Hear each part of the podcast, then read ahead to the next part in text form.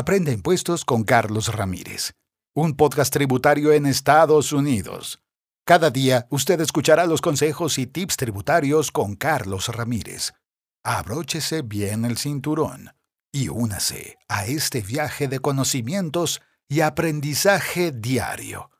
No olvide suscribirse para que cada día esté más cerca del éxito. El incumplimiento de la debida diligencia del preparador de impuestos hará que para cada uno de estos créditos, éste sea multado con 540 dólares por cada falla. Entonces, es de suma importancia que usted haga y conteste las preguntas adecuadamente. Mire este curso detenidamente. No es tan largo, pero es de suma importancia y muy educativo para usted como preparador. Vamos a seguir adelante en lo que es las preguntas de la debida diligencia. Usted ve en pantalla y dice, la línea 1 debe preparar la declaración de impuestos 2020 basándose únicamente en la información relacionada con el año fiscal 2020. Si está preparando una, de, una declaración o reclamación de reembolso, tardía o enmendada, debe preparar la declaración basándose en la información relacionada con el año tributario de la declaración o reclamación del reembolso. En la línea 2, debe completar la hoja de trabajo del IRS correspondiente para el crédito del EIC el Earned Income Credit, el Child Tax Credit, el Additional Child Tax Credit y Other Dependent Tax Credit, así como el American Opportunity Tax Credit, o su propia hoja de trabajo proporcionada la misma información, así como todos los formularios anexos para cada criterio, para cada requisito, para cada crédito reclamado en la declaración por lo cual usted como preparador de impuestos lo hace. Puede encontrar hojas de trabajo del EITC.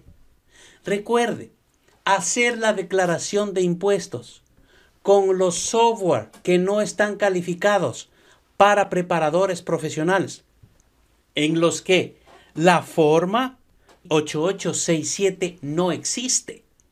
Eso va a hacer que los 540 dólares se multipliquen por el número de créditos que su cliente está recibiendo. El preparador de declaraciones de impuestos pagado debe determinar la elegibilidad para el estado civil de cabeza de familia. No es que el cliente llega y le dice, quiero que haga dos niños para ella y dos niños para mí. Pero ustedes están casados, sí, pero lo hemos hecho separados toda la vida. Oh, entonces vaya donde le hicieron separado toda la vida porque yo no me puedo arriesgar a que me multen por hacer las cosas incorrectamente.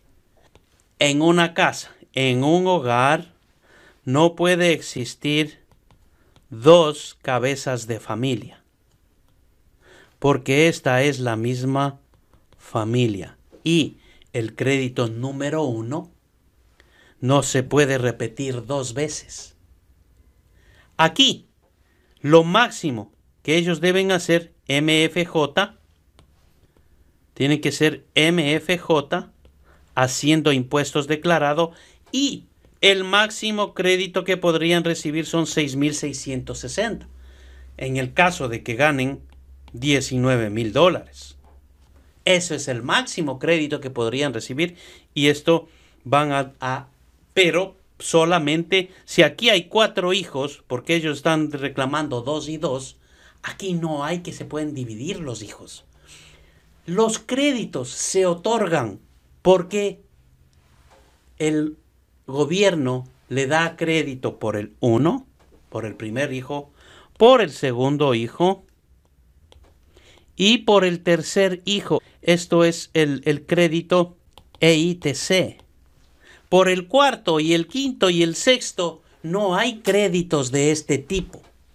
Ahora, también va a recibir el crédito adicional por hijos, que todavía es de dos mil dólares por cada hijo y de los cuales es reembolsable 1400.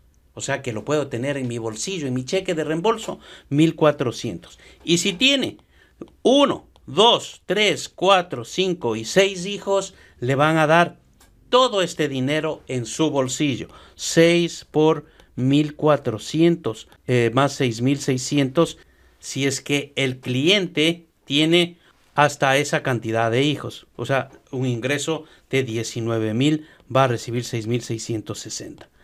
Pero todo esto usted lo tiene que tener con soportes.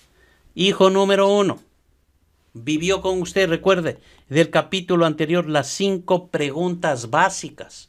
Y le podemos añadir una más que dice ingreso, si es que tiene ingreso.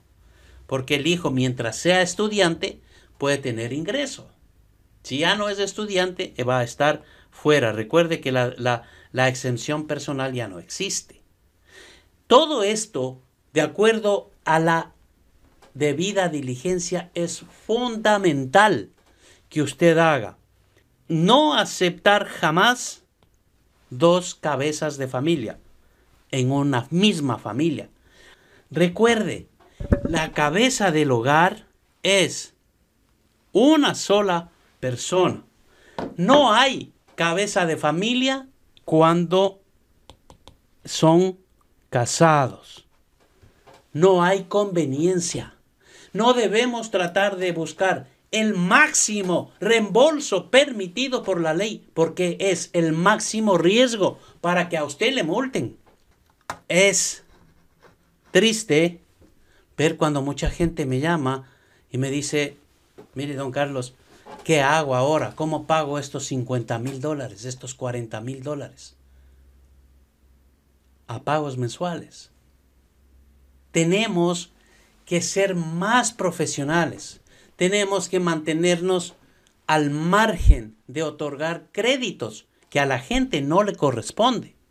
Ah, es que yo pago el child support de mi hijo. Y el juez me dijo, un año tú y un año la mamá. Y eso estamos haciendo. Entonces usted lo hace así. Run, equivocado.